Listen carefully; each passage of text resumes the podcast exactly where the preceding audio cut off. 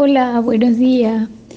Quiero compartir con ustedes un testimonio que me sucedió la semana pasada.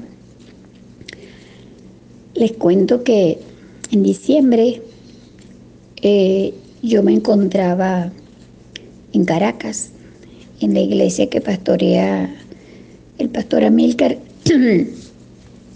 y, y mi hija Linda.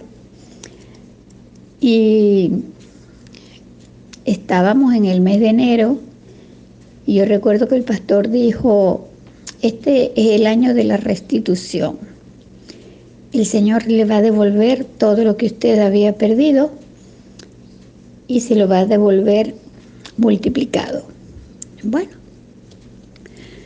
mi esposo, les cuento, era un hombre muy generoso y él eh, no, cualquier persona que le llegaba con una necesidad, si estaba en, su, en, su, en sus manos, él ayudaba a esa persona.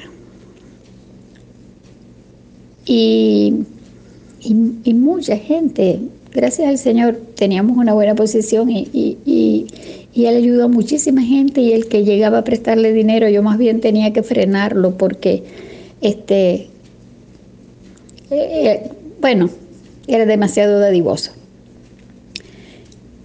Entonces, em, la semana pasada me llama un hermano de Caracas y me dice, eh, hola, ¿cómo estás? Yo tenía bastante tiempo que no le, veía ni le, ni le hablaba.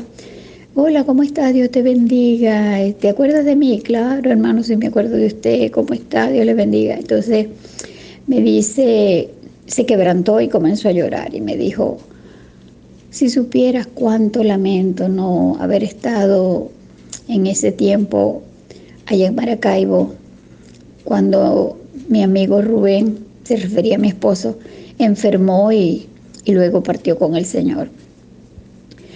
Pero sabes que yo tengo que ir a Maracaibo y te voy a llevar unos dólares, yo quiero que tú me los recibas y le digo yo, pero unos dólares, ¿y a cuenta de qué?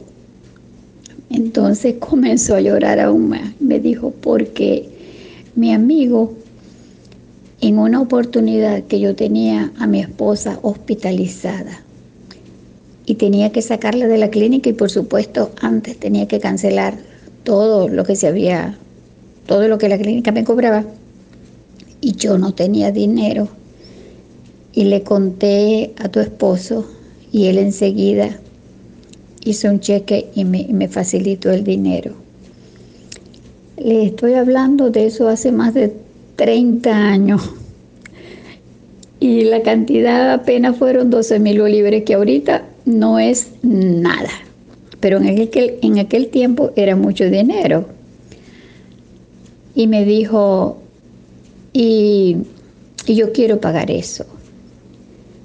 Yo le dije, no, pero qué, olvídese de eso, ya, este, yo ni, ni, ni, me acordaba de eso, no, no, no, no, olvídese de eso, no se preocupe, este, eh, no, no, no, yo sé, un día Rubén me dijo que, que esa deuda ya estaba pagada, que no me preocupara, que, que no me preocupara por pagarle eso, pero resulta que tengo varios días en ayuno y el Señor me ha inquietado a que te pague, a que te devuelva ese dinero.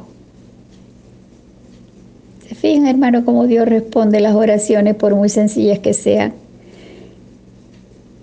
Yo ni recordaba, ni por mi mente pasaba de, esa deuda que, o sea, de ese dinero que mi esposo le había prestado, imagínense, hace más de 30 años y me sorprendió. Y cuando él me dijo así, enseguida vino a mi mente lo que el pastor había dicho en cuanto a la restitución.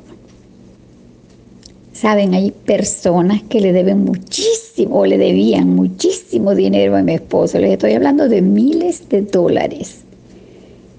Y bueno, yo los he perdonado en mi corazón. Pero si el Señor dice que este es el año de la restitución, así como me sorprendió esa llamada, no pongo en duda que reciba otra llamada para que me devuelvan el dinero que, que, este, que yo sé que, que, le deben a, que le deben a mi esposo. Aun cuando yo ya los he perdonado en mi corazón y bueno, al principio les confieso que me molestaba. Porque decía, ¿cómo es posible que personas que, que bueno, conocedoras de Dios, este, hagan esto? Pero bueno, no importa, Señor. No me ha faltado nada y tú siempre has suplido y bueno, los perdono. En mi corazón los perdono y me olvido de eso. Pero les cuento esto para que se den cuenta cómo Dios responde. No responde en el preciso momento que nosotros le clamamos, sino en el tiempo perfecto de Él. Acuérdense cuántos años pasaron para que se cumpliera la promesa que le hizo Abraham. Y así tantos ejemplos que tenemos en la palabra. Pero lo importante es que confiemos que sus promesas son fieles y verdaderas y que en el momento preciso vamos a recibir la respuesta. Pero también tenga presente que un no también es una respuesta.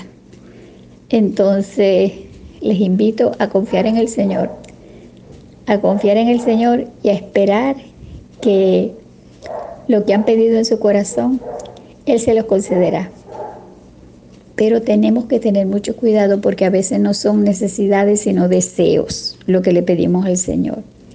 Y Él sabe qué es lo que nos conviene y qué es lo que nos va a responder.